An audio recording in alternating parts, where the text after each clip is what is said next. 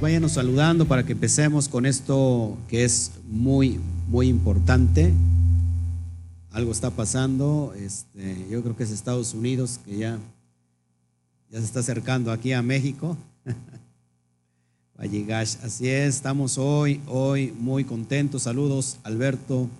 No está con nosotros Alberto, se lo llevaron hasta el estado de Tabasco. Saludos a Tabasco, un fuerte aplauso a Tabasco también.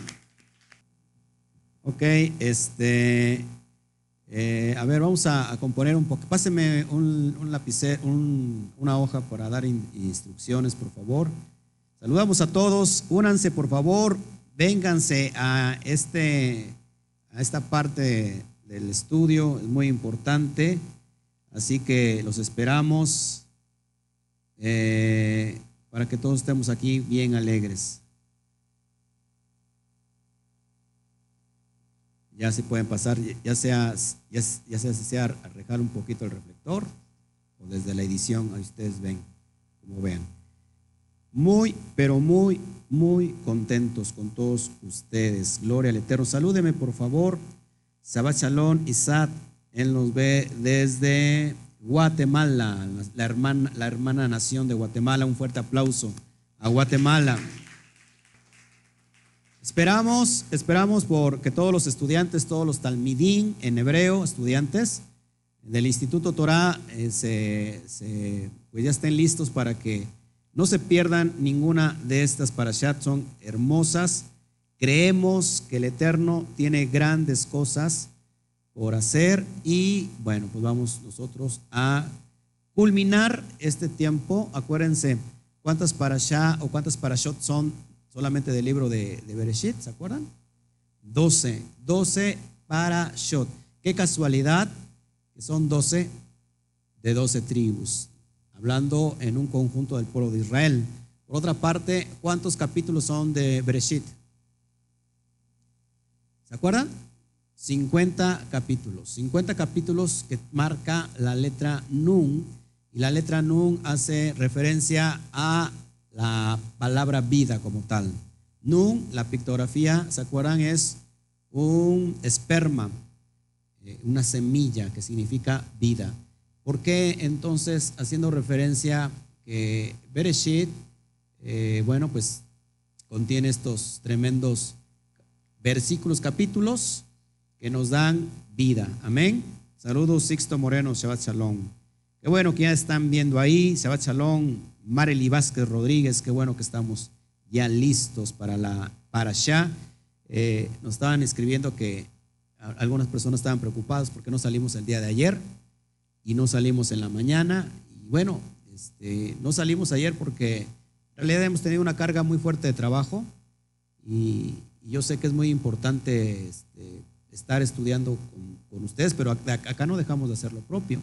Hoy en la mañana estuvimos metiéndonos de lleno y viendo varias ideas que yo también se las voy a transmitir el día de hoy. Así que seguimos trabajando. Gracias por la preocupación de algunos que nos escriben y nos dice que, que todo está bien. En efecto, todo está bien. Déjenme acomodarme. Pues saludos a todas las naciones. Ya los estamos esperando, por favor. Vénganse, eh, salúdennos y, y, escríbanos de dónde nos, de dónde nos ven, porque realmente casi no, yo no tengo este, mucha memoria a veces de dónde nos escriben. Amén. Bueno. Vamos a meternos de lleno, antes vamos a orar para que le demos inicio a esta allá. Les abrimos el corazón a todas las naciones que se vengan a congregar en esta tarde fría de invierno todavía del mes de enero. Padre, te damos a ti toda la gloria. Bendice, Abba, este estudio. Bendice, Padre, mis labios. Bendice, eh, Padre, esta enseñanza que vamos a dar a todos tus hijos están esparcidos entre las naciones. Danos la sabiduría, danos, el jotma, para que podamos nosotros interpretar correctamente tu, palabra, tu Torah. No queremos eh, escuchar más eh, palabra de hombre, palabra del intelecto humano, palabra, Padre, de, de lo que teológica que ha inventado el hombre, sino queremos escuchar hoy tu voz, Padre, lo que anhelamos. Así que te pido, papá, que tomes tomes este tiempo, que tomes mi persona y te lo pido humildemente, Padre, para que sea eh, lo más clara, precisa, lo más preciso que podamos entregar tu palabra hoy en esta tarde, sin que haya eh, ningún elemento humano que lo pueda estropear, que no, que no se pueda eh, diluir tu palabra, sino que nos llegue completamente completa, clara, precisa, Padre. Y haz que el corazón de los entendidos que nos están viendo puedan llegar a, comprender cuáles son tus misterios para este tiempo, Padre. Te lo pedimos en el nombre del Yud Hei Bat Hei. Te damos gracias también por los méritos de nuestro amado Yeshua, nuestro Mashiach. Amén, amén y amén. Bueno, pues ya estamos hoy. Listo, salúdeme por favor. Bueno, es muy importante entender en las parashá para todos los que nos están empezando a ver y que dice, dicen ustedes, ¿qué es esto de parashá? ¿Qué es esto de parashot? Yo no entiendo nada. Bueno, parashá lo que significa es porción. La porción de la semana que nosotros empezamos a estudiar eh, durante todo un año, iniciamos con eh, el término de la festividad de Sukkot y durante todo un año vamos a estudiar los cinco libros de Moshe desde una perspectiva como nunca antes lo habíamos visto, como nunca antes lo habíamos entendido. Normalmente yo trato de, dar lo mejor en cada parashá, eh, escudriñando el Sot, escudriñando el, sistema de Rash de interpretación, que es el, el sistema judío, la exégesis judía de cómo se debe interpretar la Torah y créame que como nunca antes en su vida va a comprender la palabra, la Biblia, como usted le quiera llamar, la Torá, como nunca antes, como nunca antes, porque no solamente abarca los cinco libros de Moshe, sino que en realidad abarcamos todo el Tanakh, lo que son los profetas, lo que son los escritos, y también anexamos la Brit Hadashah, porque creemos nosotros que la Brit Hadashah es parte, es continuidad, es reafirmación del Tanakh. Para los nuevecitos, la Brit Hadashah significa el Nuevo Testamento, como le han llamado, eso no es separación del antiguo, sino que es que es una continuidad. Y entonces, si usted se anima, todavía está a tiempo. Llevamos, ¿cuántas parashot llevamos? Con esta es la número 11. Todas y cada una la puede usted encontrar en esta, en mi página de YouTube. O si no, también se puede usted meter a la página de Instituto Torah de Facebook y ahí va a encontrar todas las parashot en PDF en escrito y va a tener todo el material para que usted pueda eh, seguir estudiando con nosotros. Así que te invitamos a que te anexes, a que mires la palabra como debe de, ser escudriñada y estudiada. Amén. Bueno, pues hoy nos toca la parasha llamada Bayigash, así como lo ves en, el banner, Bayigash, que significa se acercó y se acercó. Y vamos a, recuerden que cada parasha eh, tiene como nombre según como inicia la porción. En este caso, dice, y entonces Yehuda se acercó a él, y de ahí viene el nombre de la parasha, se acercó. Y vamos a ver todo lo que está implícito en esta, en esta parasha. Nuestro estudio es de, de Bereshit 44, es decir, Génesis capítulo 44, versículo 18 al capítulo 47, versículo 27.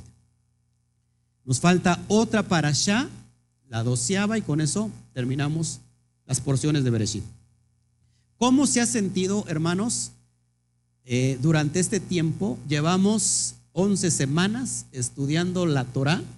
¿Cómo ha visto a partir de esas 11 semanas la Torah? ¿Cómo, cómo, ¿Qué perspectiva tiene ahora de la Torah? Por favor, hágamelo saber y también los que nos están viendo para que podamos entender y estar todos en el mismo concepto. ¿Cómo, ¿Qué les ha parecido, hermanos? ¿Cómo lo ven? ¿Cuál ha, sido, cuál, ¿Cuál ha sido el avance? ¿Cuál ha sido la dimensión que antes no se conocía y que usted dice, wow, antes yo entendía esto y ahora siento que el Eterno me ha llevado a otro nivel? ¿Cuántos dicen amén? Entonces estamos conociendo cosas muy profundas, muy profundas. Deuteronomio 29, 29 dice que las cosas secretas y ocultas le pertenecen a Hashem. Más las reveladas son para nosotros y para nuestros hijos. Las cosas reveladas, las cosas ocultas es la palabra Sot. La palabra Sot es una, una fase de interpretación, un nivel de interpretación, el más profundo que existe, aunque hay todavía el Sot del Sot. No vamos a meter en eso. Lo que yo trato de enseñarte en, cada parashá es estas interpretaciones eh, que lógico han estado resguardadas por mucho tiempo y aparte lo que el Eterno nos ha estado enseñando una y otra vez. Amén. Bueno, entonces vamos a, dar inicio a nuestro parashá y voy a leer el, el verso 1. Entonces Yehudá se acercó a él y dijo, ay, Señor mío, te ruego que, per, que permitas que hable tu siervo una palabra en oídos de mi Señor y no se encienda tu enojo contra tu siervo, pues tú eres como Faraón, como Paró o como Faraón. Amén. Y vamos a hacer un recuento de los daños, ¿no es cierto? El recuento de, de la parasha anterior.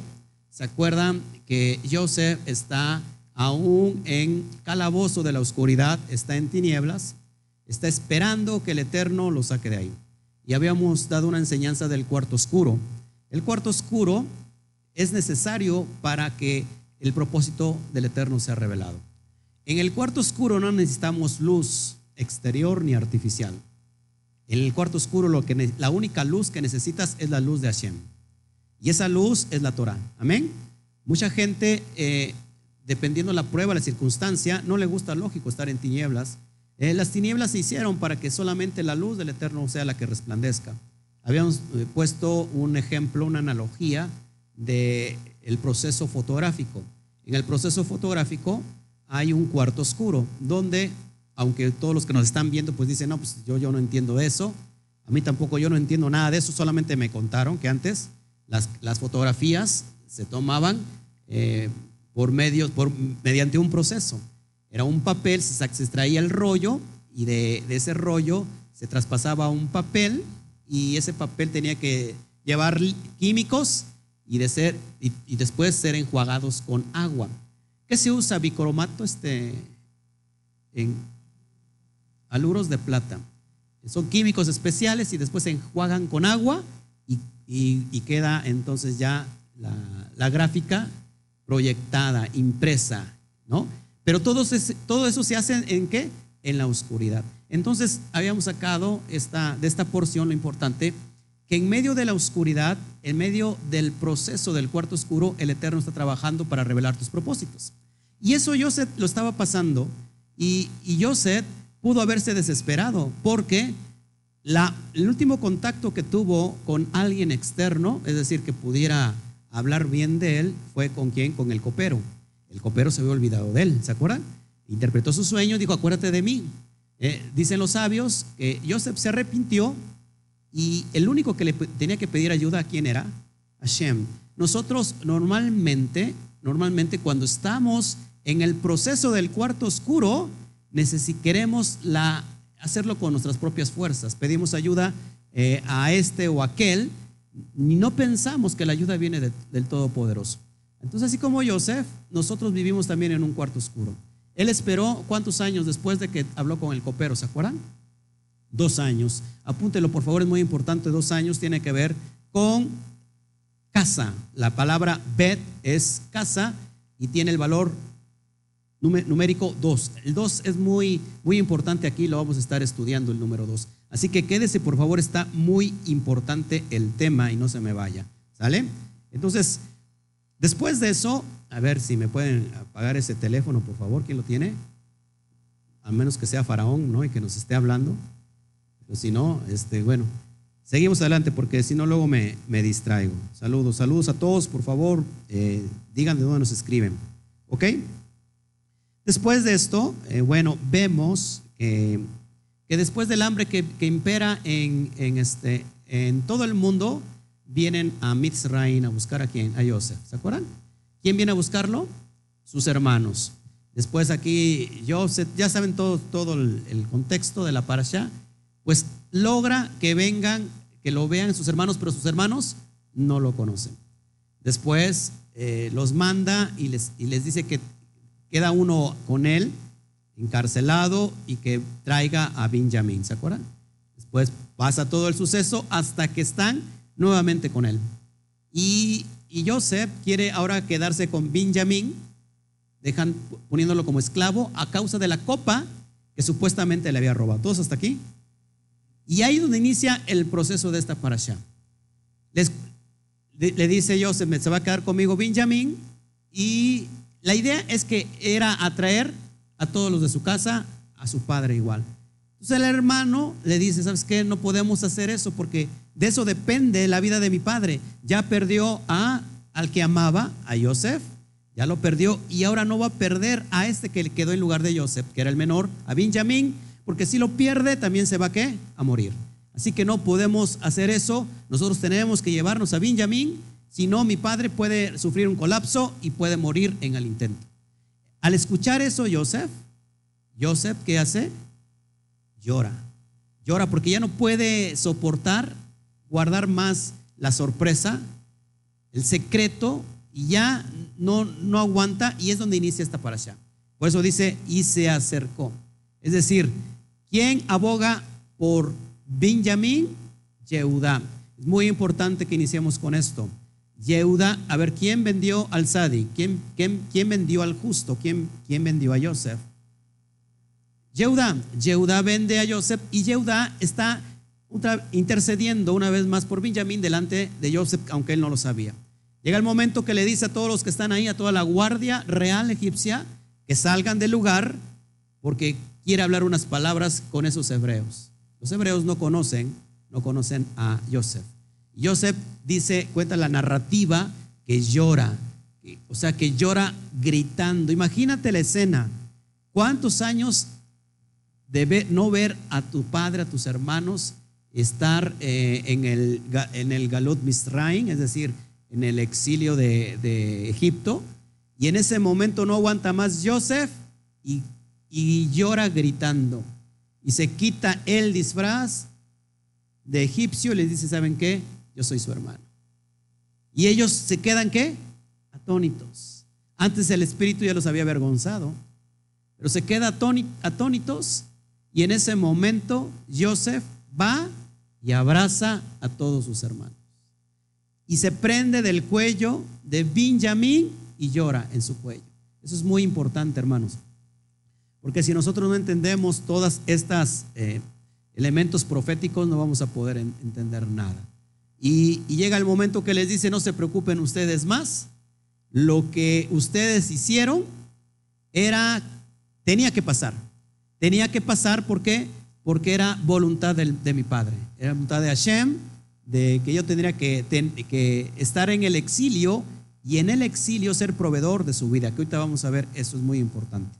No, no hay nada que perdonarles a ustedes, todo está bien, está excelente y viene la reconciliación, la famosa reconciliación. Y esto es bien importante, hermanos, porque en ese momento se estaban cumpliendo los sueños de Joseph. Joseph había soñado que había once manojos ¿sí? en el campo y que esos once manojos se doblaban delante de él y que su manojo quedaba eh, erguido y que los demás se, se, se, postraban o se posternaban delante de él. Nadie podía entender eso. Eso, eso causó qué? Envidia. ¿sí? Y en ese momento se estaba cumpliendo. Fíjate, a los 17 años fue vendido. ¿Se acuerdan? 17 años tiene que ver con la palabra hebrea Tov. Y Tov significa bueno. O sea que Joseph era qué? Una persona buena, haciendo referencia que era qué? Un, un sadik, un tamín, un justo, alguien que estaba íntegro delante de Hashem. ¿Todos aquí? Después, ¿a los cuántos años es presentado delante de Paró o de Faraón? A los 30 años. Es decir, pasó 30 años entre la, entre la venta y, la cárcel. Todo el proceso que pasó, fueron 13 años, fueron 17 años. Y a los 30, y estoy diciendo que 13 años. Dije 30, ok. A los 13 años, 13 años tuvo que soportar Joseph. Imagínate. Es presentado hasta ante Paró, ante Faraón. ¿Se acuerdan qué significa Faraón? Hace referencia a una casa grande. Todo tiene que ver con mucha profecía. Ese tiempo pudo Joseph haber dicho, ¿sabes qué? Creo que lo que soñé, me comí una garnacha en la noche que me cayó, me hizo, me cayó de pesado y este, estoy soñando cosas que ni siquiera, y pudo haber desistido del proceso. Pero acuérdense lo que hace un rato platicaba yo, que en el exilio en el exilio, es necesario que haya, para que haya redención, es necesario que haya qué? Un exilio. Ahorita lo voy a explicar. Amén. Ya entonces vemos en el capítulo 45 que Joseph se da a conocer a sus hermanos. Y saben que yo soy Joseph, yo soy el, hermano que ustedes vendieron, yo no soy egipcio, yo soy hebreo y se ponen a llorar. Eh, empieza a, a, hacer planes con ella, con ellos, escucha Faraón lo que ha acontecido, que ha venido la familia de Joseph, la familia de Safnat Panea, te lo vamos a estudiar un poquito, porque Joseph en, en, en, en Egipto no se llamaba Joseph, se llamaba Satnaf Panea, y ahorita lo vamos a ver en pantalla, ahorita lo vamos a ver. Y le dice, yo no soy Satnaf Panea, yo soy su hermano el que vendieron, y todo, y, Faraón escucha eso y le dice, ¿saben qué? Ve por todos los de tu casa, y en este tiempo de hambruna, ¿cuántos años habían transcurrido de hambre cuando vinieron a verlo? Dos años, apúntelo, dos años, muy importante también, dos años. ¿Cuántos años faltaban de hambruna? Cinco, ahorita lo vamos a estudiar también. Saludamos a todos. Sabat Shalom, Angélica Berrones, ¿de dónde nos escribes? Para saludarte. Estamos muy contentos hoy estudiando la, la parashá. Ok, eh, cinco años, había cinco años todavía que faltaban de escasez, de acuerdo al sueño que Faraón había soñado. Amén. Y les dice, ¿saben qué? Vayan por mi padre, le dice Joseph, vayan por mi padre, les da carruajes le da, eh, le adelanta regalos para ir por el padre, por toda su familia. Y Faraón y Joseph mandan a traer a todos los de su casa. ¿Cuántas, cuántas personas en total, los que leyeron la parashá en la semana, cuántas personas en total vinieron de la casa de Jacob?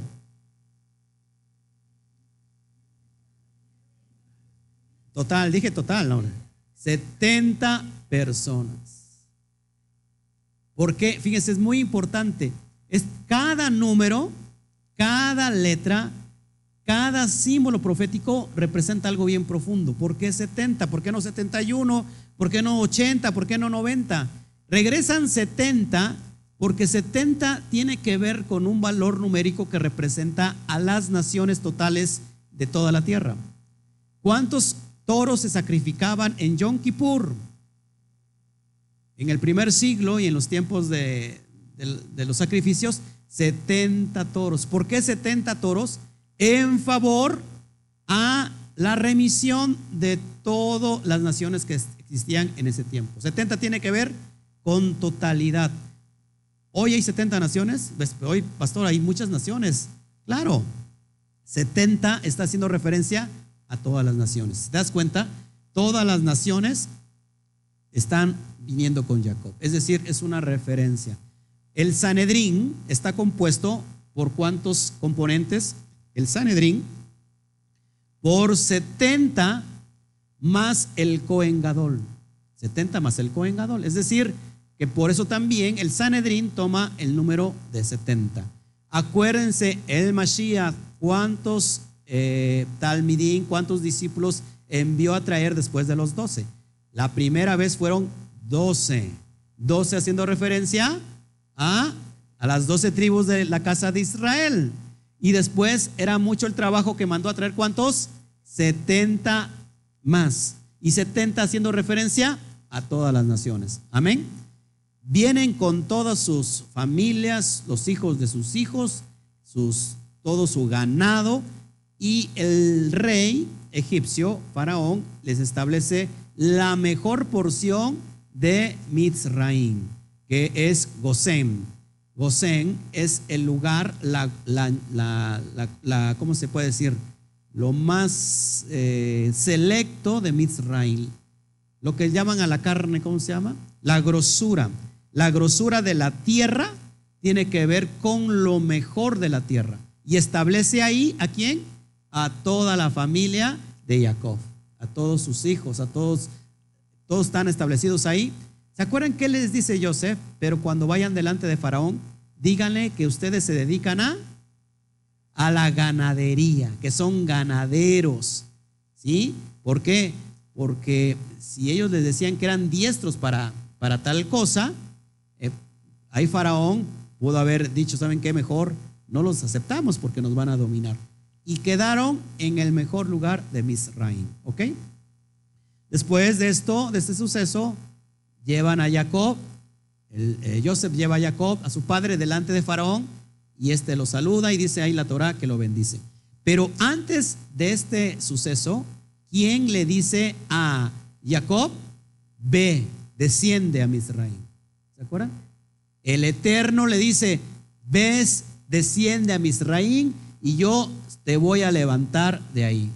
Es decir, que Jacob iba a morir en Misraim. Y Jacob, el que, lo, el que lo iba a levantar era el propio Eterno, porque lo llevaría a la tierra de Eres Israel. Así es. Después de todo este tremendo suceso, todos viven muy felices, el hambre sigue y Joseph sigue siendo que provisión para todos. Amén. Y termina la, la. Voy a leer el último versículo para ir sacando todas las anotaciones. Versículo 26 al 27 dice del capítulo 47. Entonces Joseph lo puso por ley hasta hoy sobre la tierra de Misraín, señalando para Faraón el quinto, excepto solo la tierra de los sacerdotes, que no fue de Faraón. Así habló Israel en la tierra de Egipto, en la tierra de Gosen, y tomaron posición de ella y se aumentaron y se multiplicaron en gran manera. Y vamos a sacar eh, estas, estas cuestiones hermosas de, la, de la parasha. Yo platicaba hace un rato con mis alumnos que, tengo físicamente aquí en, este lugar, enseñaba un poquito de las cuestiones SOT, de toda esta, de esta parasha. Y bueno, yo les decía, ¿por qué es necesario, se acuerdan, por qué es necesario el exilio? ¿O por qué tiene que haber un exilio? ¿Por qué tú y yo tenemos que sufrir un exilio? El exilio es sinónimo de redención. Apunta lo que ya, lo has visto hace un ratito. Saludamos a Gisela Gómez, Shabbat Shalom. Nos ve desde España. Si son hoy, son las cinco y media. Están allá. ¿Eh? Doce y media.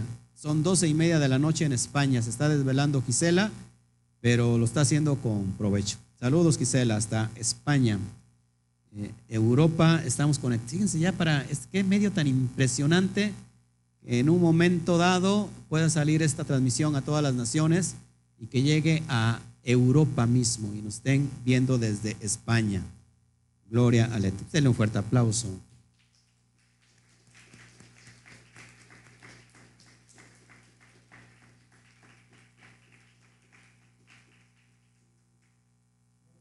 Gloria al Eterno. Ok.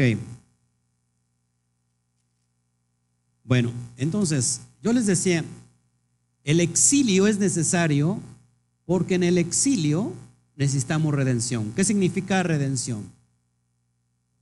Comprar, salvar, redimir, el rescatar. Eh, siempre que hay un exilio, ojo, es porque va a haber una redención. La palabra hebrea, hace un rato ya lo, pusimos en pantalla, la palabra hebrea para exilio es golá. Golá. La, la gimel, la bab, la lamet y la hei. Golá. Ahora, eso es exilio. Golá es exilio. Sin embargo, la misma palabra se emplea para redención aumentando una letra. Fíjense, es muy importante esto porque ya vamos a empezar con la profundidad. Para algunos hermanos les gusta mucho la profundidad porque se sumergen en sí mismos. Hacen una introducción, una introspección y se quedan ahí en el limbo de los sueños. Dice, están hablando de Joseph, pues con gusto me meto al sueño, para ver qué me da soñar el Padre. Muy importante esto. En, el exilio, ¿Por qué Joseph, una vez que se le da un sueño tan grande, acuérdense que Joseph es el conducto, el salvoconducto, es el eslabón que va a unir el anclaje de la cadena profética de salvación que va a tener eh, el Eterno eh, para su pueblo Israel. Entonces, como eslabón, Joseph es alguien bien importante. Proféticamente está anunciando al Mashiach, que te lo vamos a ver por qué, y lo he hablado en las parashot este, pasadas, que es un tipo del Mesías, es un tipo del Mashiach. Joseph es un tipo del Mesías. Entonces, ¿por qué si es bien importante su propósito, por qué a Joseph le va tan mal? ¿Por qué a Joseph lo envían al exilio? Y usted puede decir, bueno, si Joseph era un sadik, si Joseph era alguien que estudiaba la Torah, que era temeroso de la Torah, ¿cómo es enviado al exilio y llevado por tantas pruebas? Porque el exilio nos sirve para mirar hacia arriba de dónde vendrá mi socorro. Mi socorro viene del Eterno, del Padre, Creador de los cielos y de la tierra. Entonces la palabra exilio es golá, golá. Y la palabra redención, si yo estoy en un exilio, en un desierto, en una oscuridad, en una soledad, necesito que alguien me rescate. Oh, y ahora, ¿quién podrá salvarme? ¿Quién nos va a rescatar del exilio? ¿Quién nos va a redimir del exilio? Hay una letra que representa al Todopoderoso. Hay una letra de las 22 letras hebreas que representa todo el poderoso y esa letra es el Aleph.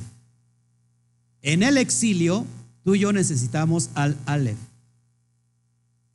Entonces, si a, Golá le aumento la letra Aleph, ya no suena Golá, sino que suena Geulá. Y Geulá significa redención.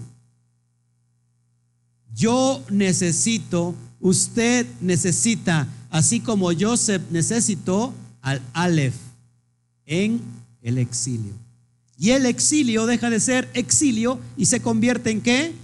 En redención, en un rescate. Y eso es lo que estaba viviendo Joseph.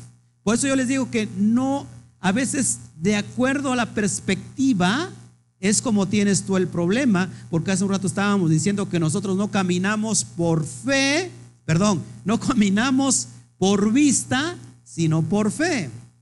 ¿Por qué? Porque una cosa es ser soñador y otra cosa es ser un visionario. Un soñador es el que sueña sueños. No, pues que sueñe películas, pastor. Un soñador es el que sueña sueños. Pero un visionario es aquel que logra alcanzar ese sueño. Hay mucha diferencia. Hace un rato les decía que todos aquí soñamos, todos.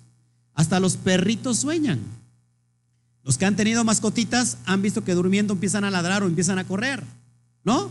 Están soñando. Todos aquí tenemos la capacidad de qué? De soñar. Si no vean al hermano Toño.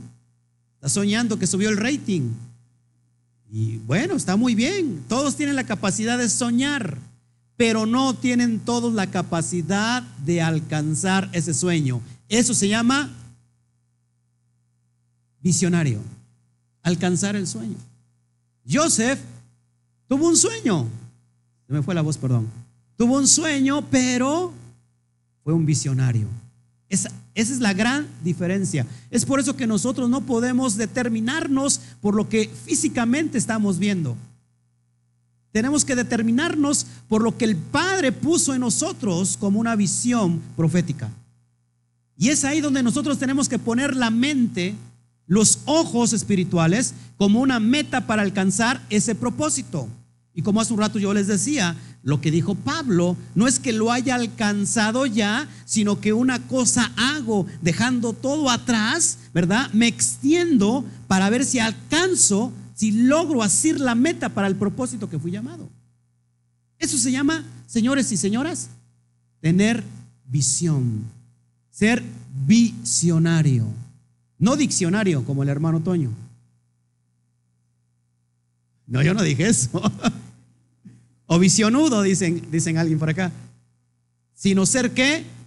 Visionario. ¿Cuál es, ojo, porque le estoy dando cosas que no di en la mañana, cuál será la clave entre ser un soñador y ser un visionario?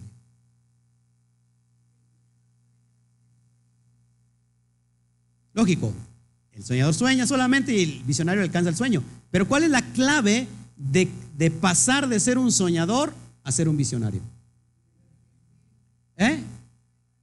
Perseverar, creerle al Eterno, ¿qué más? Accionar, ¿qué más? Obedecer. En ese, en ese exilio tienes que alzar los ojos para decirle al Aleph, Aleph te necesito. Padre te necesito. Y, esa, y, esa, y ese exilio se convierte en una redención. Es decir, porque Joseph soñó, pero sin embargo fue llevado al exilio. Y, y pudo haber tirado la toalla, Pudo haber, bueno, perdido la túnica, la perdió. Pero pudo haber perdido la túnica espiritual. No sé si me explico. Y sabes qué, voy a abortar esto y voy a tirar la túnica que el Padre me dio. Túnica de colores tiene que ver con todas las naciones del mundo. ¿Qué hizo Joseph? Se aferró. Descendió. Cuando sale, cuando, cuando dicen desciende a Mitzraim, es decir, se habla en un sentido espiritual. Cada vez que hay un descenso, es que viene un ascenso. Cada vez que hay un descenso, es que viene un ascenso. Entonces, por eso tenemos que entender todo eso, hermano. Si Joseph, yo les decía esto en la mañana y creo, creo que tengo que repetirlo para ver si, me lo, si queda bien claro. Si tú fuiste llamado a un propósito, si tú tienes un llamado de parte del Eterno, es que el Padre ya vio lo que hay en ti. No es que el Padre va a probar a ver si sí va a funcionar con Juan, a ver si sí va a funcionar con Toño, a ver cómo me va. Es que el Padre ya vio, porque Él es provisión, Él es visionario de naturaleza. ¿Cuál es, cuál es la cuestión que te toca hacer a ti? Caminar por lo que ves. Caminar por, decir, veo el desierto, no puedo caminar, tengo que, rendirme o caminar por lo que el Padre puso en ti. Caminar por lo que el Padre puso en ti. Y eso es lo que hizo Joseph. Joseph caminó con ese sueño que sabía que venía del Padre Eterno. Y él siguió adelante.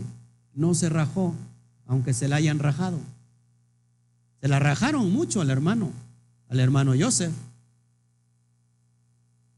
No se rajó.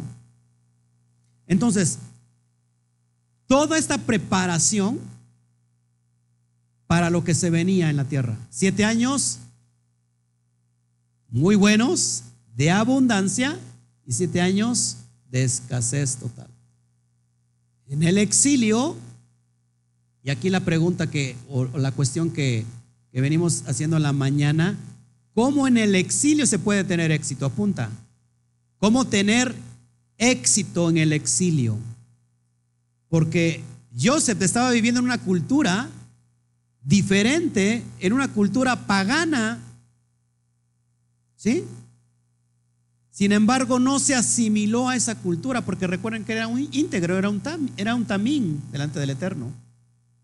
¿Cuál fue la señal cuando a los hermanos se les presenta a los hermanos y le dice, yo soy Joseph, ¿qué les enseñó, hermanos? Hace un rato se les decía yo. La señal del pacto.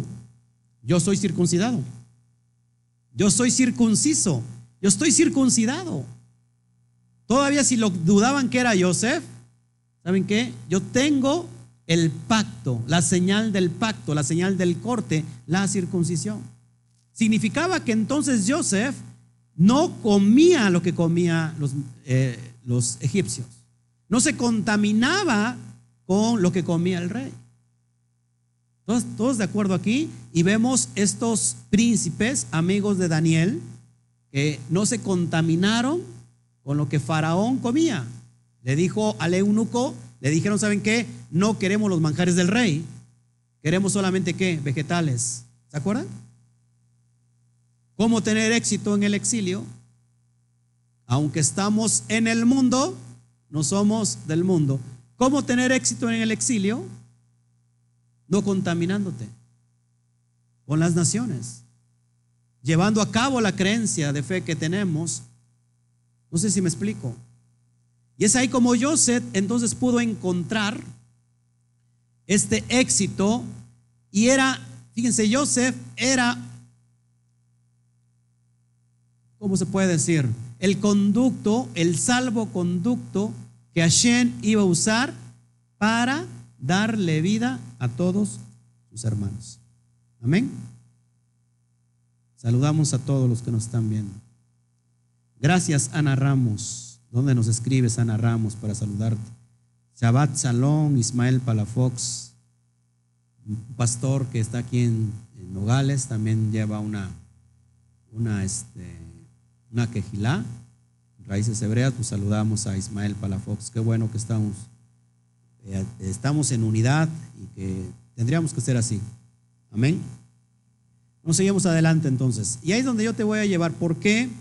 Porque Joseph es un tipo profético del Mesías.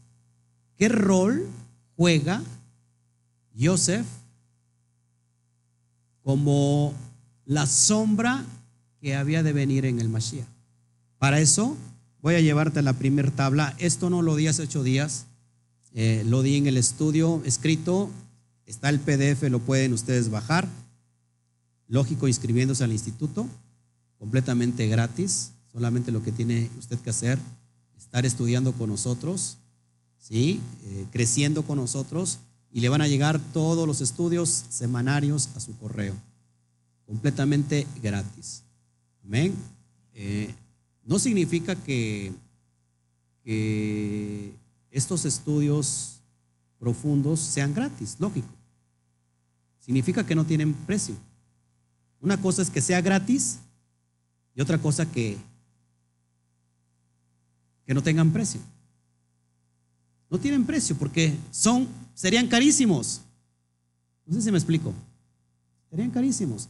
Sin embargo, la revelación nunca es personal, no es privada, es del Eterno y el Eterno lo quiere dar, lo damos. Vamos a tener cursos especiales, ya metiéndonos a, al SOD, del SOD, de las letras hebreas, de la letra, de las letras pictográficas y todo ese rollo. Vamos a estudiar las 22 letras, vamos a hacer un curso virtual, ahí sí vamos a, tener una cuota, pero más que nada es para darle realce al instituto. Hay gastos de transmisión, de streaming, hay gastos de internet, hay, gastos de renta de local, hay gastos de tantas cosas. Eh, las cuestiones de las plataformas, por ejemplo, SoundCloud no, no son gratis, son muy caras, tengo que estarlas pagando mensualmente, en fin, todo, todo tiene precio. Y es para eso que necesitamos nosotros alcanzar a demás naciones. Queremos, están pidiendo muchas personas que si hay eh, Instituto Torah en, Guatemala, si hay Instituto Torah en Colombia, entonces en Chile, en Paraguay, pues todo el mundo eh, quisiera un Instituto Torah físico, pero por el momento lo vamos a hacer virtualmente, pero para eso se necesita recursos. Así que suscríbase. Amén. Entonces vamos a ver esto, por favor, la, la tabla que tienes ahí como número uno. ¿Qué significa? ¿Por qué, ¿Por qué Joseph en el exilio no se llamaba Joseph? Eso es muy importante entenderlo, porque se le cambia el nombre a Safnaf Paneach, así como lo ves en pantalla. Safnaf Paneach. Posiblemente esta palabra, Safnat, viene de su raíz hebrea, Safán. ¿Qué significa Safán? Esconder, atesorar, ocultar. La versión 70, la Septuaginta, y la versión copta lo traduce como Salvador del mundo. O sea, Safán Paneach significa Salvador del mundo. Y te, vas a entender por qué. Y por qué está conectado con el Mashiach. Por otra parte, Paneach significa descifrar, averiguar, solventar, decodificar, interpretar. Es lo que significa paneah. Entonces, este significado de Safnat Panea pudiera eh, relacionarse con quien revela las cosas ocultas. Al fin de cuentas, ¿quién le reveló los sueños a Faraón? Joseph. ¿Quién revela las cosas ocultas? Pero, pero en realidad, ¿Joseph reveló las cosas ocultas? ¿Los sueños de Faraón? ¿O quién reveló realmente? El Padre a través de Joseph. ¿Sí? Porque Joseph estaba lleno de Ruach Elohim. Estaba lleno del Ruach HaKodesh. Inspirado por el Ruach Elohim, interpreta los sueños de Faraón. Entonces, en realidad también esta acepción hace referencia al propio Eterno, Safnat Paneach. Y también significa lo oculto se revela. Lo oculto se revela. Joseph, antes de llamarse Safnat Paneach, ¿dónde estaba? En la cárcel, en la oscuridad de la cárcel, en las sombras de la cárcel, en el cuarto oscuro. Entonces lo oculto se revela. Esa es la primera gráfica. Y ahorita vamos a ver por qué Satnath Paneach o el rol de Joseph tiene que ver con el Mashiach. Por, por los dos lados. Por un lado, tenemos a Joseph, que hacemos referencia, lógico. Ya vimos la tabla pictográfica de Joseph. Ya vemos que es un rol profético del Mashiach. Pero aún cambiándole el nombre, aún cambiándole el nombre, hace referencia, sigue haciendo referencia al Mashiach. Entonces espero que lo, que lo pongas ahí, lo copies para pasar a la siguiente. Saludos, Freddy Manuel. Villafañe Pardo, creo que él nos escribe desde Colombia. Gloria al Eterno. Qué bueno que nos están viendo en todas las naciones. Salúdenos, por favor, que esto está impresionante. No sé en qué, eh, si en, el país que nos está viendo, en el estado, que nos vea, hace frío. Aquí está haciendo mucho frío. Allá en, donde está Rocío. No había yo visto Angélica Barrones. Ah, dice que ella desde Quito, Ecuador, como todos los sábados, no como otros. ¿Eh? está pendiente todos los Shabbats Gracias, Angélica Berrones, qué bueno que estás creciendo con nosotros. Es muy importante entender todo este conocimiento poderoso. Ahora, entonces, Sapnat Paneach, como Salvador del mundo, y ahorita vas a ver por qué Salvador del mundo. Amén. Seguimos. Déjame encontrar una, una, cita para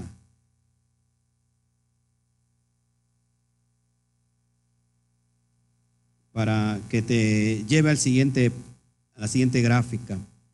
Gloria al Eterno. Ok.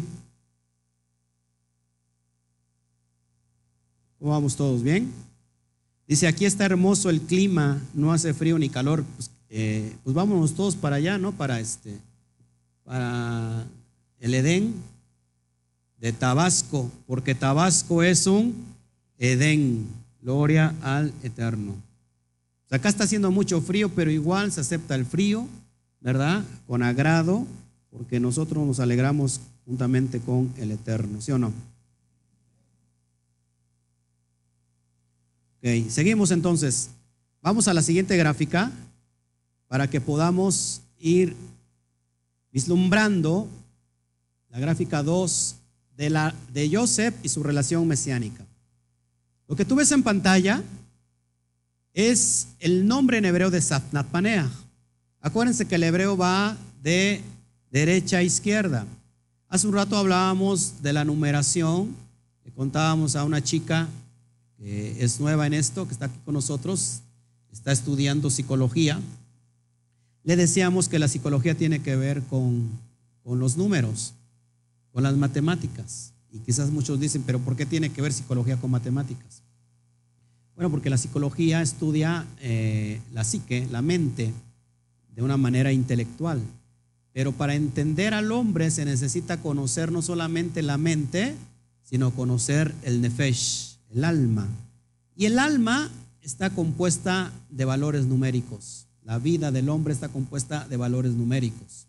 Cada nombre tiene un valor numérico en cuestión de las raíces hebreas. Por eso es muy importante que nosotros no podemos pasar de, por alto cualquier eh, significado de cualquier palabra, porque acuérdense que en los nombres está que el propósito. Una vez que tú cambias el nombre, cambias todo el propósito.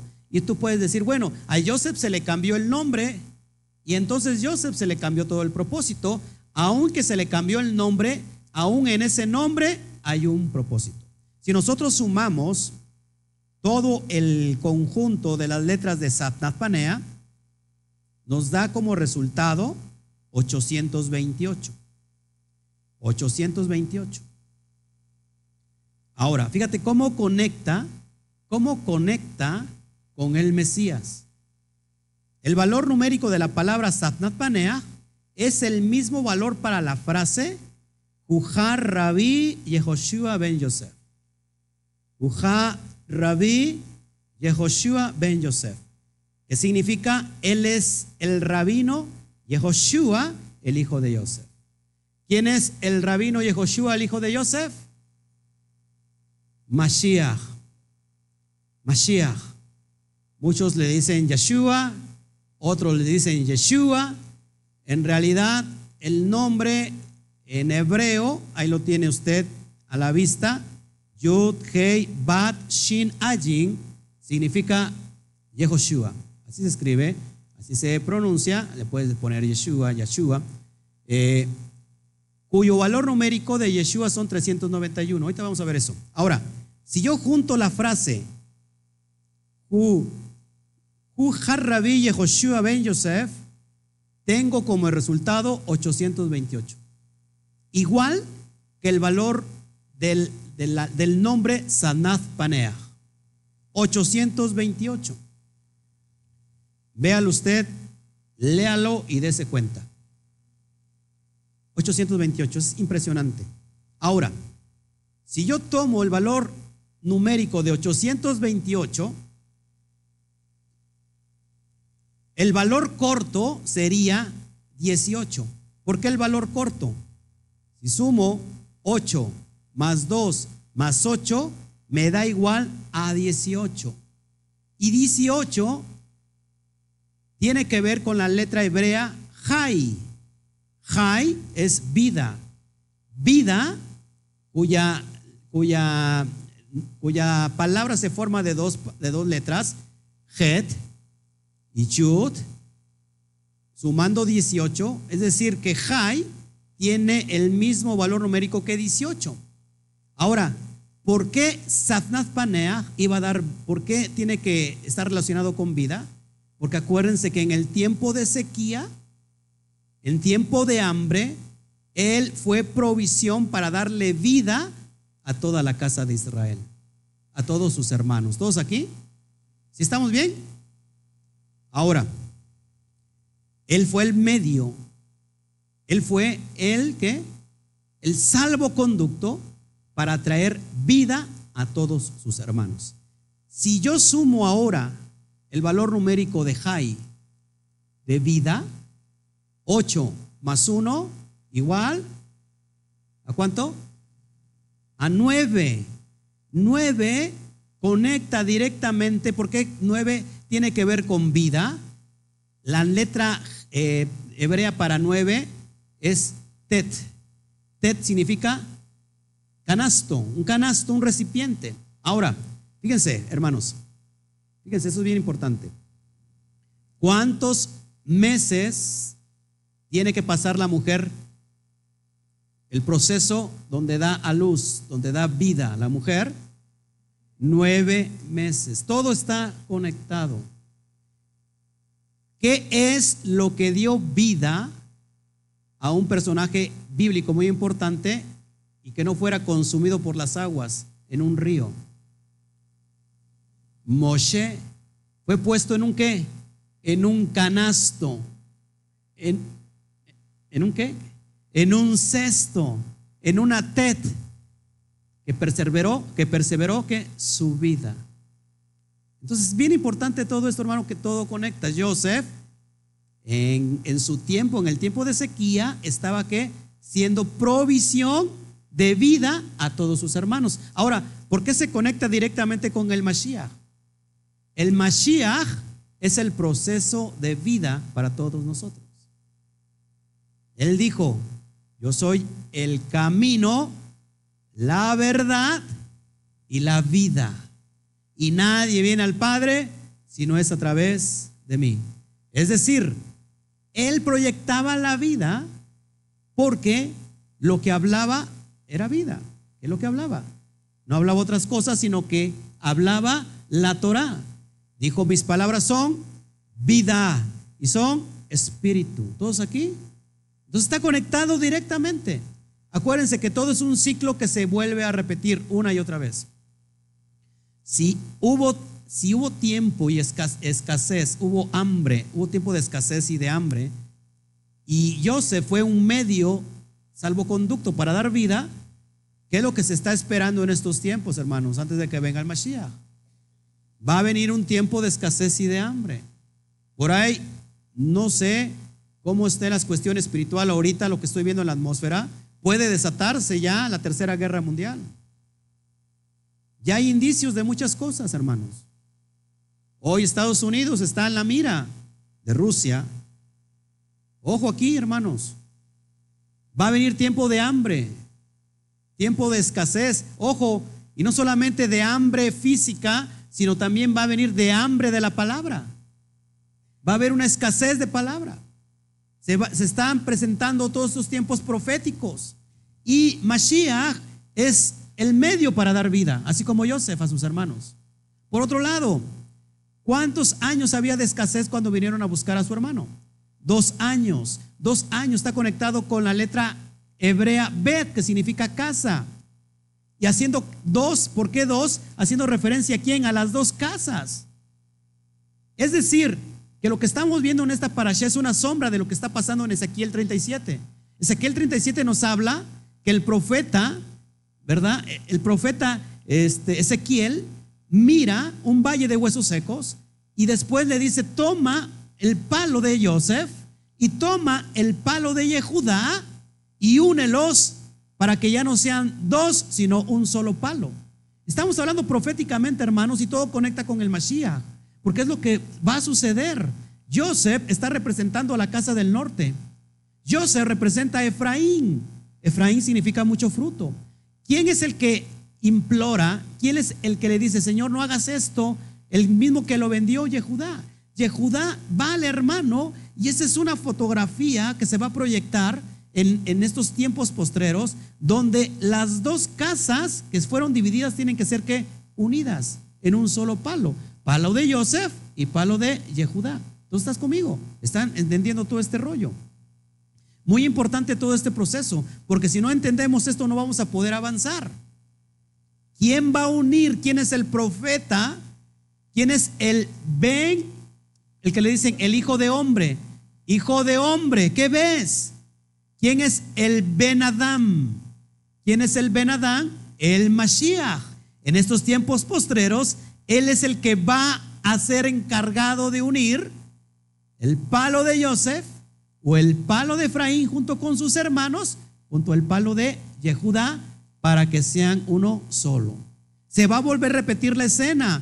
Eh, Zacarías 12:10 dice que se va a presentar, Zacarías 14 en, eh, en, Jerusalén, se va a plantar en el monte de los olivos, se va a temblar todo esto, se partirá en dos. Y Zacarías 12:10 dice que él se va a presentar delante de sus hermanos, delante de aquellos que lo vendieron, que lo despreciaron, y les va a decir: Yo no soy Jesús. No seas conmigo. Yo no soy aquel eh, Mesías romano. Se quita el disfraz y le dicen: Hermanos, yo soy Yeshua, Hadosred. Yo soy el hermano al que ustedes atravesaron, al que ustedes traspasaron y van a llorar como se llora por un primogénito. ¿Qué pasó en la cena de Joseph con sus hermanos? En la, en la escena de Joseph con sus hermanos, todos lloraron. ¿Qué va a pasar en esa escena? Todo mundo va a llorar. Es lo que se va a repetir, hermanos. ¿Cuántos años faltaban todavía en el tiempo que vinieron a buscar a sus hermanos? Si habían transcurrido dos, Y son siete años de escasez, ¿faltaban qué? Cinco. ¿Qué tiene que ver con el cinco? La letra hebrea Hei. Hei es un, es un dibujito de un hombre levantando las manos. Hei tiene que ver con revelación. ¡Ey, mira aquí! En tiempo de escasez, en tiempo de escasez tiene que haber unidad, un ejat, las dos casas. Y tenemos que estar pidiendo la inspiración, la inspiración del Todopoderoso, la revelación. La revelación te alcanza para estar en tiempo de escasez. La revelación te alcanza para estar en tiempo de escasez. ¿Todos aquí? Por eso es muy importante, hermanos, cómo conecta la esencia de Joseph con el Mesías. ¿Todos aquí? ¿Le estamos entendiendo? Bueno, todos los que nos están viendo, ¿le están entendiendo? Saluden, por favor, para que podamos nosotros avanzar. Amén. Seguimos adelante. Vamos a ver otra gráfica muy importante y tengo el significado pictográfico de Samnath Paneach el nombre que se le pone a Joseph. Si nosotros vemos la primera palabra, la Sadek, la Sed, la Sade o la Sadik, también se le conoce como Sadik,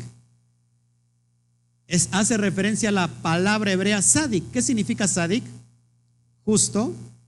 Y también la palabra Sedaká. Sedaká, que significa justicia.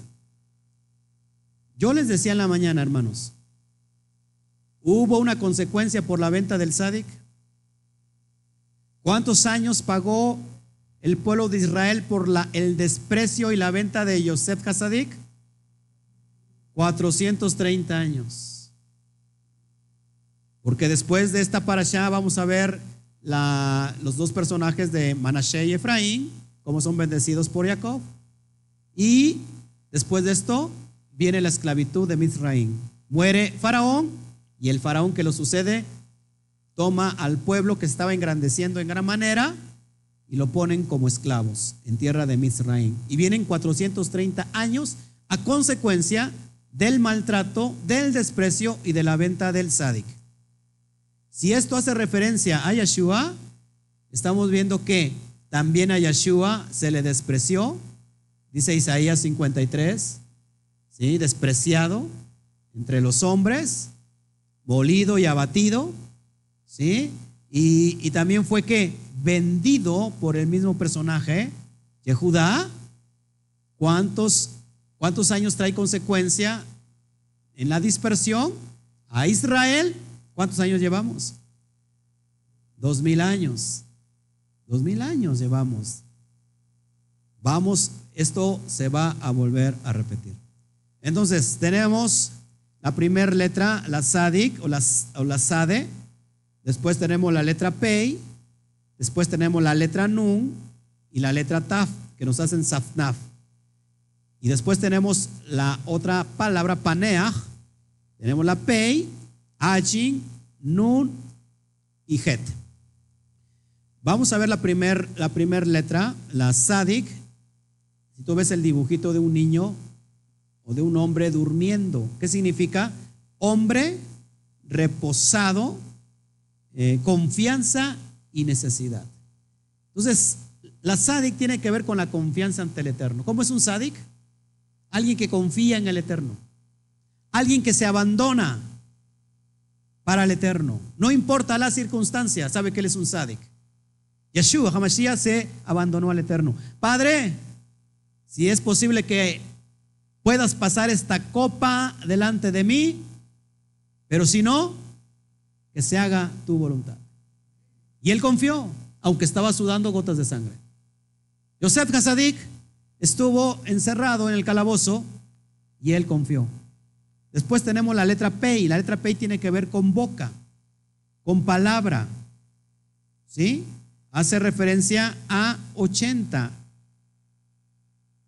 ¿Todos aquí? Voy a acercarme aquí en la pantalla porque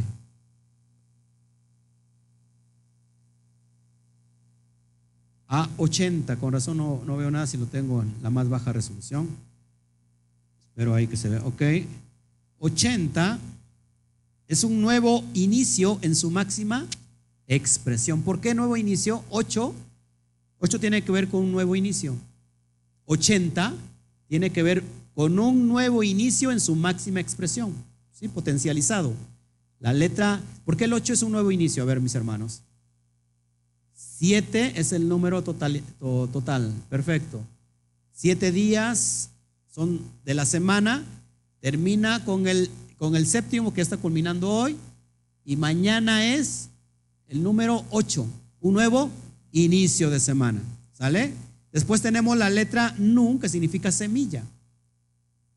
Es un dibujito como de un esperma y está, y está conectado con muchos peces. De hecho, la palabra Nun en arameo es pez. Acuérdense que la vida, cuando tú ves un banco de peces, ¿cuántos peces son? Muchísimos, miles o millones. Eso tiene que ver con vida. Y tiene el valor numérico de 50 que cada que pasa cada 50 años. En la Torah, un jubileo, tiene que ver con, con, vida, con nun, con semilla. Después tenemos la letra Taf. La letra Taf, como lo ves en pantalla, es una marca, señal, un pacto, y se parece a una qué? A una cruz. Su valor numérico es el 400, de hecho es la letra, la última letra final, la última letra del alefato hebreo. Una cruz se forma de dos palos. Ya los he explicado. Una cruz se forma de dos palos. Palo de Joseph y palo de Yehudá. Ezequiel 37, lo que acabamos de hablar. Ahí va conectado todo. Todo lo profético está ahí, hermano, implícito. Yo no me lo invento. Esto, esto es una realidad. Después tenemos la letra Pei, que tiene que ver con boca, con palabra. Ya vale 80, lo que hace un rato la acabamos de ver, nuevo inicio.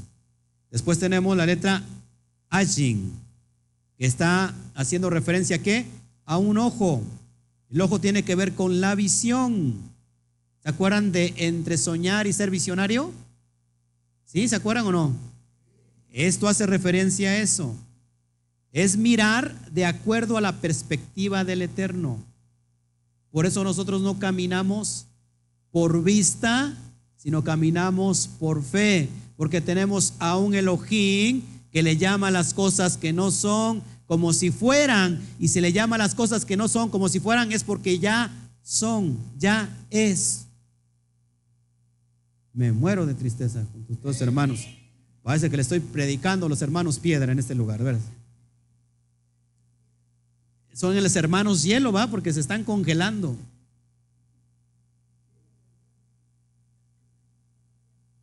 El hermano Toño se parece a Santa Claus. Ya le salió la barba toda blanca por el frío que está. Es hielo, ok. Ok, Shabbat Shalom, 100M. Dinos de dónde nos escribes, por favor. Después, entonces tenemos Shabbat Shalom, Connie Montañez. Eh, ¿Cuánto vale la Ajin? 70. Número 70 significa totalidad de la perfección. Siete es el número total, pero 70 es el número de perfección. Acuérdense que 70 tiene que ver con naciones. Ya hemos visto todo esto. ¿Te das cuenta que todo está conectando con lo que te estoy diciendo? Volvemos a repetir la letra Nun. Semilla, esperma, vida, 50. Y por último tenemos la letra Het. Hace referencia al dibujito de una cerca. ¿Una cerca para qué es? para separar un muro, una pared, separar lo santo de lo profano, la luz de las tinieblas. Y fue tal día, dice Bereshit, y el Eterno separó la luz de las tinieblas, las aguas de abajo de las aguas de arriba, y fue un cierto día. ¿Todos aquí? Entonces, cada vez que hay una separación, se usa la letra Het. Het tiene que ver con el número 8 y es un nuevo inicio. Todo conecta. Ahora, ¿qué significa la esencia, el sot del nombre Safnat Paneah? El hombre que confía en la palabra que da vida por medio del pacto, es decir, la Torah, hablará de lo que sus propios, ojos verán, que la semilla es separada para traer un nuevo comienzo. Lo repito, el hombre que confía en la palabra que da vida por medio del pacto, que es la Torah, hablará de lo que sus propios ojos verán, que la semilla es separada para traer un nuevo comienzo. Estaba por acontecer en ese tiempo un nuevo comienzo para el pueblo de Israel. Venía, venía la esclavitud ahora en Mitzrayim. Estaban siendo extranjeros, extraños, ¿cómo se dice a las personas que, que, que peregrinan? Eran peregrinos en la tierra de Egipto y se quedaron ahí 430 años. 430 años. Sumo 4 más 3, igual a 7. 7 tiene que ver con totalidad. ¿Qué se necesita? ¿Qué viene después del 7? Un nuevo comienzo. Estaba preparando un nuevo comienzo para el pueblo de Israel. Venía estaba una sequía, estaba una hambruna en todo el mundo y solamente aquel que ponía a disponer vida, ¿quién era? Joseph debido a su diligencia de acaparar los granos, de acaparar todo el alimento para que en ese tiempo de abundancia lo aprovechara, fuera bien organizado, para que los siete años posteriores que venían de hambruna no le faltara nada. Dador de vida. Esto hace referencia al Mashiach una y otra vez. El Mashiach es el que es el es el sadi que ha confiado en la palabra de Hashem va a hablar lo que sus propios ojos vieron, va a testificar el proceso que pasó él y verá cómo la semilla es separada. Va a separar el, del trigo, va a quitar la cizaña. En tiempo de ciega va a venir Mashiach, auspiciado por el Eterno, y va a separar al trigo y a la cizaña. Va a venir un nuevo comienzo para, para el pueblo de Israel, mil años, aluf, mil años de reinado de el Eterno por medio del Mashiach. Ojo aquí, hermanos. Yo no me gusta hablar mal, mal de nadie, pero de hecho, este, hay un gran movimiento en las raíces hebreas, lo digo con mucho respeto, que simplemente están diciendo nombres correctos, nombres kadosh, pero siguen con la misma doctrina del cristianismo. Lo que acabamos de ver, porque, a ver, ¿quién dice? Es que ¿quién va a venir a gobernar? No viene a gobernar Mashiach. Si viene a gobernar Mashiach. ¿Encomendado por quién? Por el Eterno. Casa grande, para que me, para que me entiendas, una analogía de Faraón con Joseph es una analogía también del hijo con el padre. ¿Quién es la autoridad en Misraim? ¿Joseph o Faraón? Faraón. Faraón le da autoridad a Joseph para que gobierne, para que reine. Pero la, la, última palabra la tendría el faraón. Lo mismo pasará con Mashiach. Mashiach es rey de Israel y de toda la tierra, es gobernador, pero dado la autoridad por el Padre. Él no puede venir porque si Él viniera, el Padre, el Eterno, ¿qué pasaría con nosotros?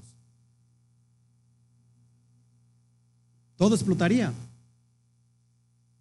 De hecho, tuvo que haber una extracción, extracción donde todo el poder de esa energía tenía que haber que un vacío para que empezara a crear. No puede venir. Tiene que traer un representante con la capacidad de, valga la redundancia, de representarlo a él y ser rey, como en el tiempo de quién. ¿Cuál fue el tiempo de la gobernatura, de la monarquía, el tiempo de oro de la monarquía de Israel? David. David gobernaba las doce tribus, gobernaba bajo los preceptos del Eterno, del Padre, con el corazón del Padre, un hombre conforme al corazón del Eterno. Y ese es el momento clave, el tiempo de oro de la monarquía de Eres Israel. Ahora, ¿por qué se dice que se tiene que levantar? La palabra tabernáculo no es el Mishkan de David. ¿Por qué se tiene que restaurar el tabernáculo caído de David? Que, hace referencia que es restaurar el tabernáculo caído de David, es que se vuelva a implementar la monarquía como lo estaba llevando David, que estaba dirigiendo las doce tribus, siendo gobernado por el Eterno. Eso es levantar, eso es restaurar. ¿Con quién va a pasar? Con el hijo de David, Mashiach ben David. David, Mashiach ben David, que es Yeshua, va a tomar ese rol profético que va a seguir la luz, la, que, la luz que se le prometió a David, que no se iba a, apagar la lámpara por toda una eternidad, y se va a presentar el Mashiach eh, para levantar el tabernáculo caído de David, gobernando, ahora sí, a las doce tribus con poder y autoridad. ¿Dirigido por quién? Porque el Mashiach tiene cabeza. Pablo lo dice. La, cabeza de la quejilá, ¿quién es? Mashiach. Pero la cabeza del Mashiach, el Padre. Él va a gobernar, pero la cabeza es el Padre. ¿Por qué? ¿Por qué nos enojamos al escudriñar todo eso? ¿Por qué nos ofendemos si está tan claro en la Torah? Yo soy, he sido atacado porque simplemente porque estamos enseñando la Torah de acuerdo a la perspectiva hebrea, de acuerdo a los ojos de Hashem. Esas doctrinas vienen de Roma, todo lo contrario viene de Roma. Nosotros ya no estamos leudados con esa doctrina. ¿Cuánto lo siento, mis hermanos, si nosotros quizás te ofendemos diciéndote la verdad? Mucha gente se dice, ¿Para, ¿tú a quién sirves? Entonces, ¿qué es para ti Mashiach?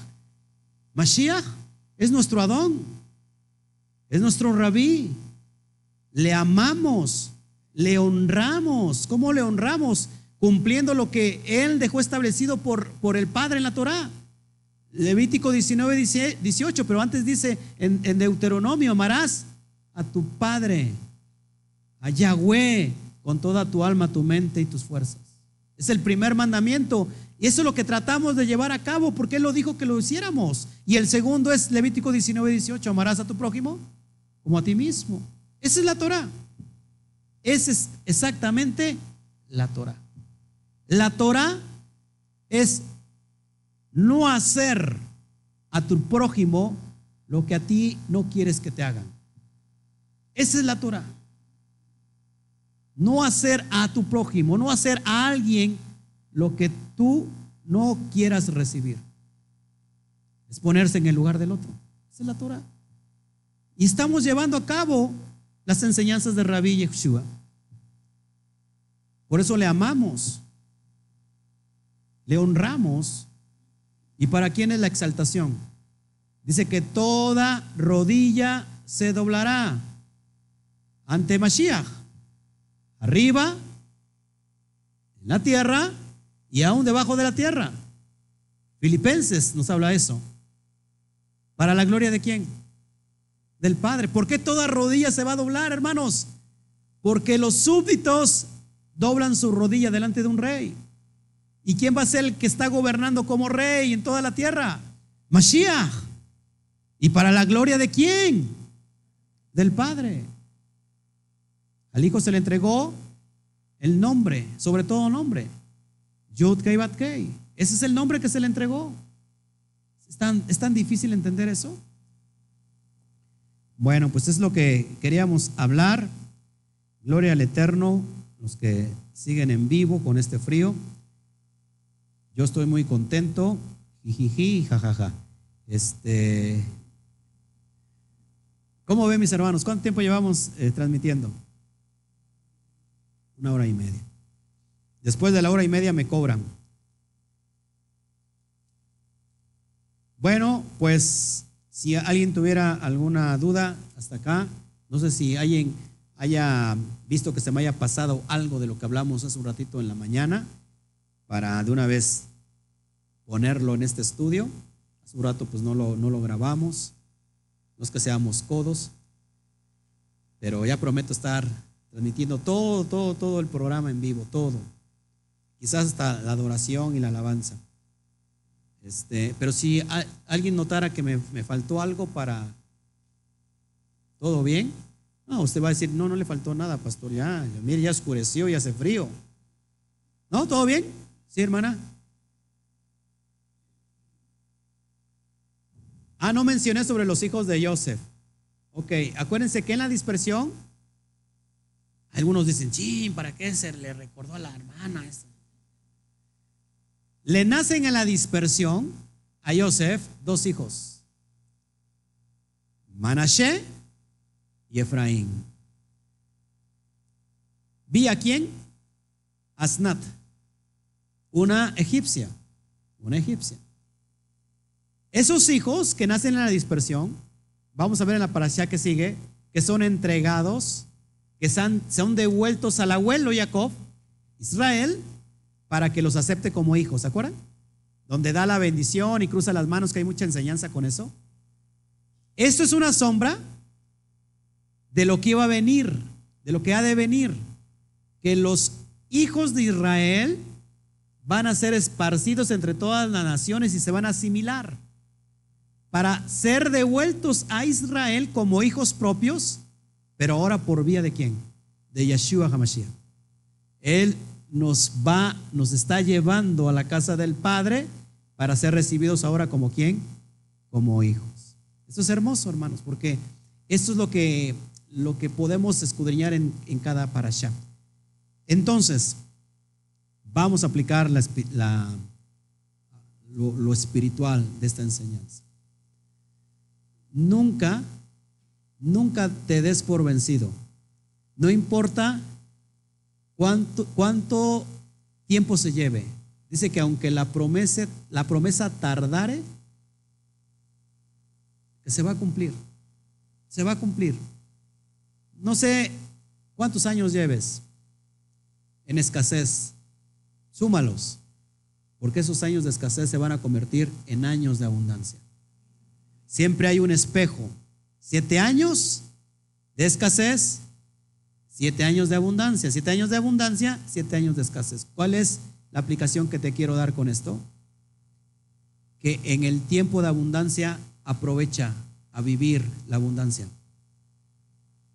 administrate, eh, gózate, porque van a venir tiempos de escasez. Y esa administración te va a servir para que vivas cómodamente en tiempo de escasez. ¿Cómo lo aplico espiritualmente? Dándole gracias a Shem por todo. Padre, estoy en el cuarto oscuro, yo sé que pronto viene la luz.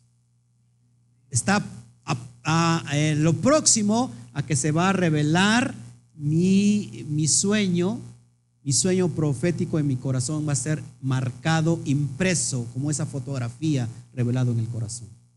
Si estás en la dispersión, eh, si estás lejos de casa, dale gracias al Eterno, porque aún ahí te va a solventar el Eterno. Nunca de los nunca busques el lugar para que seas promovido, para que seas eh, llenado de éxito.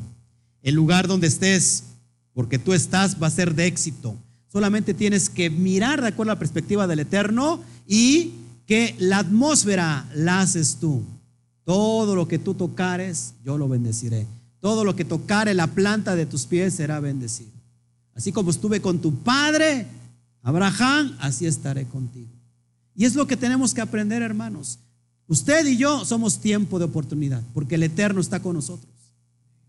Entonces, eh, aprende a perdonar, porque cada, cada desprecio que se te hizo, cada eh, falso que se te levantó, simplemente es el proceso que el Eterno está usando para llevarte a alcanzar tu propósito. Esas personas que te hicieron daño y que muchas personas pueden quedar enganchadas en ese daño, o quedan enganchadas, o dicen, Padre, tú estás utilizando a ciertas personas para ir a mi proceso.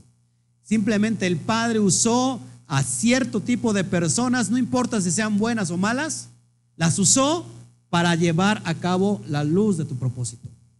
Tienes que perdonar y así como Joseph no eh, levantó, eh, ¿cómo se llama?, ira contra sus hermanos. Él era el faraón ahí, el, que estaba gobernando, el segundo de faraón, y pudo llevarlos, ¿qué?